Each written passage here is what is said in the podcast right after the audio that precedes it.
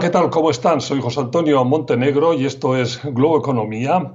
Hoy dedicando todo nuestro tiempo a conocer en qué punto se encuentra el objetivo mejora de la pobreza en América Latina. Voy a repetir unos números que tengo frente a mí apuntados desde que los escuché precisamente mi invitado hoy hace ya varios meses en América Latina, antes de la pandemia, había 187 millones de personas insuficientemente alimentadas, 50 millones mal alimentadas y 19 millones en riesgo extremo, por precisamente esa razón. Son números, pero detrás de cada uno de esos números hay personas que están enfrentando diariamente una situación ciertamente desesperada. En pleno siglo XXI, cuando se supone que estamos a las puertas de una nueva era presidida por la tecnología y el bienestar, el mundo mantiene un escenario en el que no puede garantizar que todos sus habitantes, como mínimo, como mínimo, estén suficientemente alimentados. Algo eh, ciertamente no funciona, lo he repetido muchas veces, pero es que no debemos cansarnos de repetirlo no es de recibo que no sepamos cómo organizar nuestra sociedad, nuestros respectivos países, sin asegurar que todos, todos los habitantes puedan alimentarse suficientemente cada día. La situación eh, era de por sí límite hace ya mucho tiempo y desde luego hace 12 meses cuando empezó la pandemia, pero desde entonces todo se ha exacerbado aún más y es momento de enfrentar el problema. En nuestra región el COVID-19 ha hecho aún más palpable una realidad ya conocida.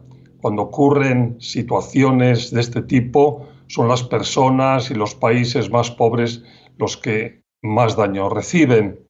Ocurre con la pandemia, pero ocurre también con las catástrofes naturales que pegadas al cambio climático se suceden cada vez con una mayor frecuencia, como en Centroamérica estos últimos meses con los huracanes ETA eh, y OTA. Luego vamos a comentar eso. Ese debe ser otro de los grandes problemas a remediar, el inexorable avance de los desequilibrios que trae el cambio climático, que afectan a cosechas y medios básicos de subsistencia en muchos países, como digo, casi siempre pobres. Podemos cambiar la situación y hay que conseguirlo. Ha llegado el momento. La administración pública y las corporaciones privadas, es decir, quienes tienen los medios para hacerlo, deben poner en pie los planes que sean necesarios para acabar con el hambre. Punto. Pero pausa y entramos en detalle de todo lo anterior con la ayuda de mi invitado hoy, Julio Verdegué, representante regional para América Latina y el Caribe de la FAO, la Organización de Naciones Unidas para la Alimentación y la Agricultura. Enseguida, aquí en Globo Economía.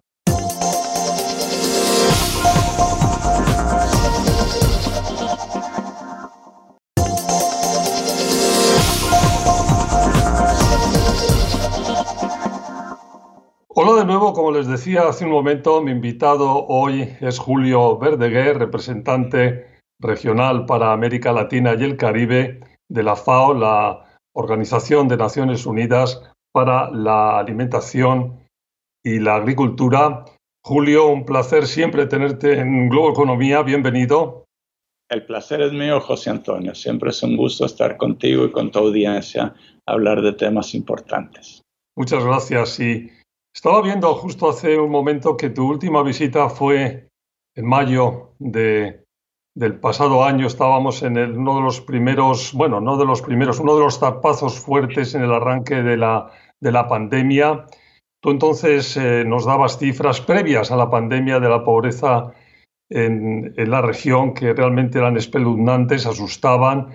Y bueno, han pasado nueve meses desde esa visita y un año desde que empezó toda esta pesadilla y mi primera pregunta tiene que ser cómo, que, nos des un poco tu impresión de cómo estamos pasando y cómo hemos pasado hasta ahora por la pandemia en la región.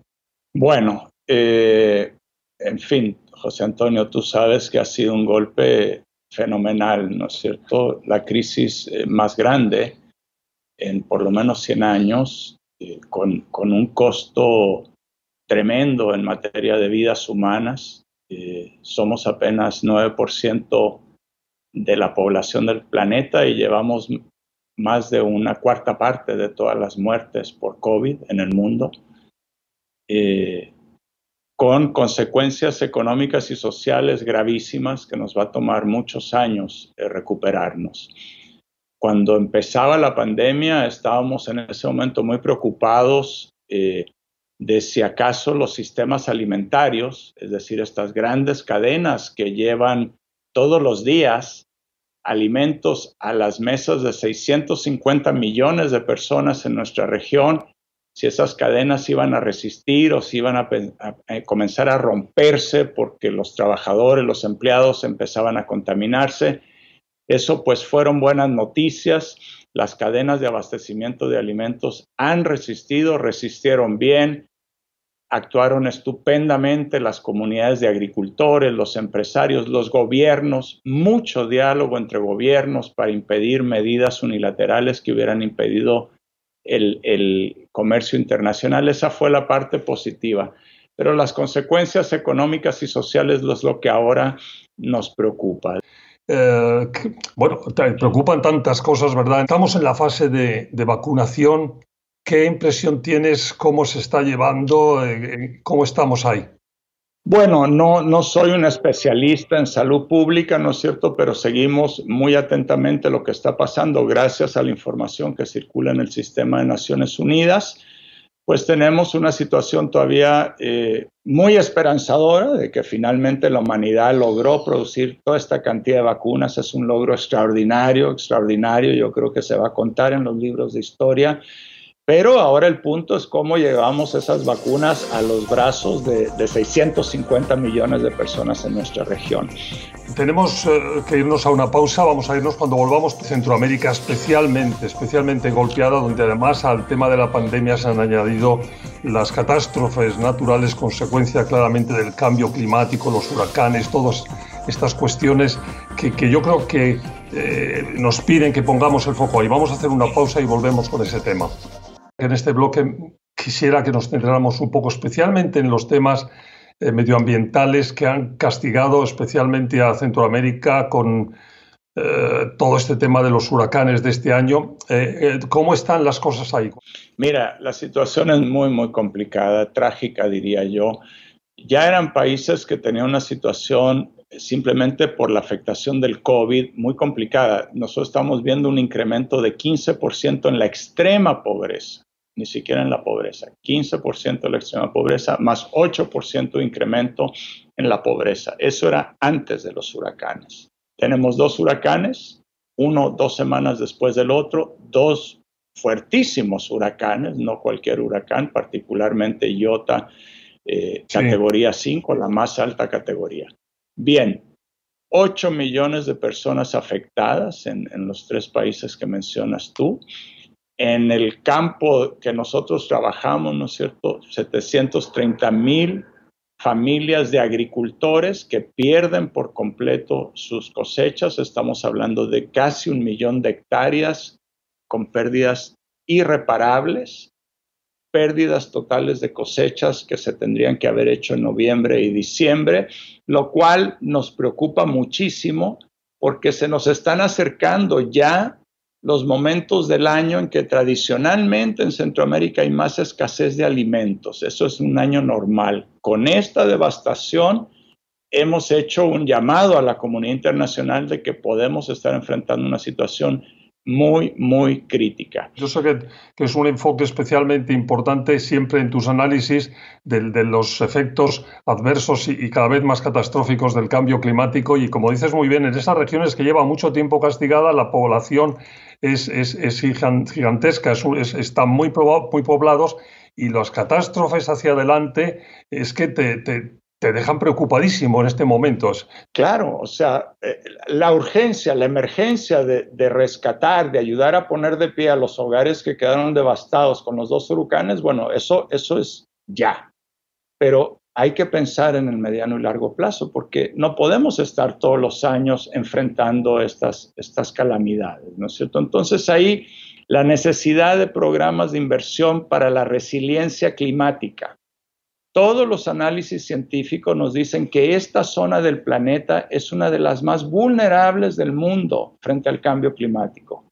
Nosotros tenemos Centroamérica, este corredor seco, y luego las islas del Caribe hay que invertir y son países que ellos no tienen la capacidad de autoenfrentar por sus propios medios el cambio climático. Aquí se requiere de la solidaridad internacional y de la inversión internacional, pública y privada, para la resiliencia.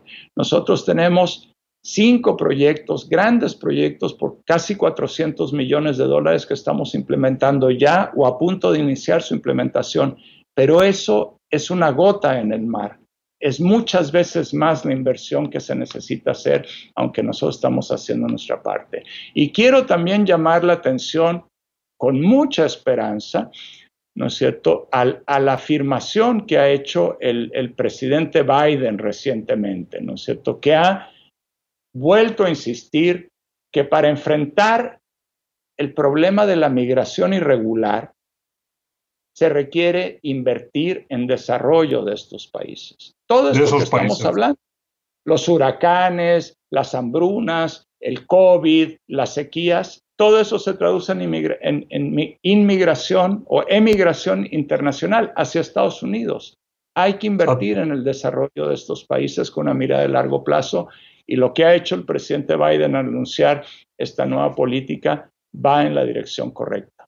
Está justo, nos vamos a tener que ir a una pausa aquí, pero justo quería hablar de, ese tema también. Vamos a hacerlo a la vuelta, de cómo puede influir en la nueva administración Biden en, la región y en ese tipo de iniciativas. Y también hemos querido, queremos dar una visión lo más optimista, como decías tú muy bien, a este, a este, tema en este momento.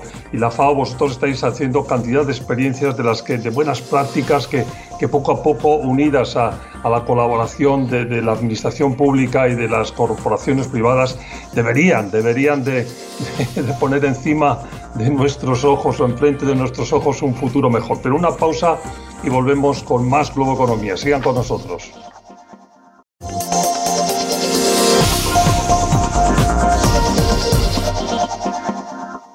Hola de nuevo, Globo Economía. Estamos dedicando todo nuestro tiempo a la pobreza hacia una mejor América Latina con nuestro invitado Julio Verdeguer, representante regional para América Latina y el Caribe de la FAO, la Organización de Naciones Unidas para la Alimentación y, la agricultura.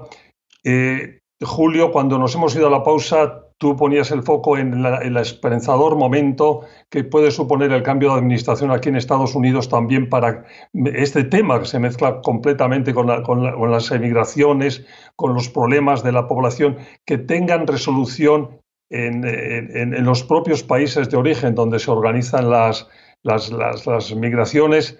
Sí, es muy importante eh, que la nueva administración esté planteando dos temas que son centrales para el desarrollo y para eh, un desarrollo que incluya a personas que llevan décadas siendo excluidas y que la pandemia ha agravado su situación, cierto? Uno es lo que ya decíamos, el cambio climático. Hoy día estamos eh, concentrados en la pandemia, como es natural, pero los impactos del cambio climático van a ser peores que los del COVID. Entonces, volver a tener a Estados Unidos como un jugador tan importante, de tanto peso, ¿no es cierto?, que decide que se quiere volver a sumar a la comunidad internacional para enfrentar este problema, que es de todos, es importantísimo y para Centroamérica y el Caribe, quiero volver a insistir, es algo verdaderamente vital. Y en segundo lugar, este diálogo nuevo que se ofrece, ¿no es cierto?, decir, mira, frente a la migración tenemos que promover el desarrollo. Esta es una idea que ya llevamos varios años escuchándola, se lanzó en el año 2018, la puso en juego por primera vez el presidente Andrés Manuel López Obrador junto con los gobernantes de Guatemala, Honduras y El Salvador, lo llamaban el Plan de Desarrollo Integral y ahora, ¿no es cierto?, el presidente Biden eh, asume este, este discurso, ¿no es cierto? La migración se detiene con desarrollo es la única solución. Mientras haya brechas tan gigantescas que impulsan a las personas a cruzar ríos, fronteras, caminar miles de kilómetros, solo mejores condiciones de vida las van a arraigar a sus territorios. Tenemos muchas experiencias en la FAO. No se requieren una familia para quedarse en su lugar donde están sus raíces, su cultura, sus, mayores, ¿no es cierto? Donde quieren ver crecer a sus hijos, no requieren vivir en condiciones millonarias. Es un poco de ayuda, un poco de bienestar, un poquito de oportunidades, ¿no es cierto? Y eso es suficiente para que ellos se queden ahí y desarrollen ahí y contribuyan a sus países en lugar de tener que emigrar porque no tienen esperanza en sus lugares donde han nacido. Vosotros decías, Julio, que, vosotros eh, tenéis abundantes, abundantísimas experiencias y hay que, por, por fijarnos en los temas más positivos, eh, eh, mm, ¿qué tipo de, buenas prácticas se te vienen a la cabeza en relación con estos temas en este momento que tengáis en marcha? Mira, eh, apoyo a los agricultores familiares campesinos, ¿cierto? Pequeños, pequeños sistemas de riego. Estoy hablando de mil, dos mil metros cuadrados de riego que les permitan desarrollar verduras, hortalizas. Es suficiente para que mejoren sus oportunidades y opten por quedarse ahí.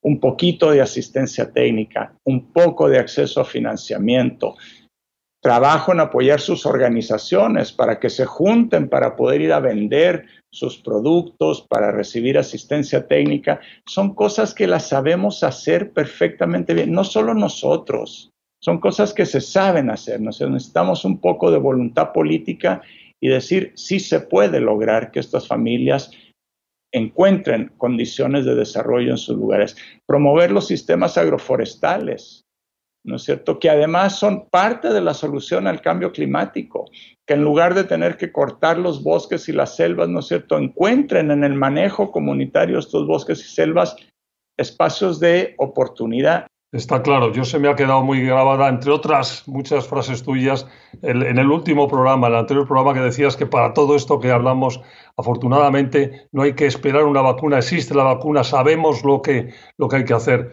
Muchas gracias por haber estado con nosotros.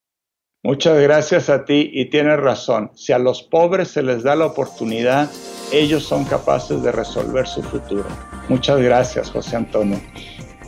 Fue Julio Verdegué, representante regional para América Latina y el Caribe de la FAO, la Organización de Naciones Unidas para la Alimentación y la Agricultura. Muchas gracias. Gracias a ustedes por su atención y recuerden que si quieren estamos con más en siete días desde aquí, desde mi casa, que es la suya. Hasta la próxima semana.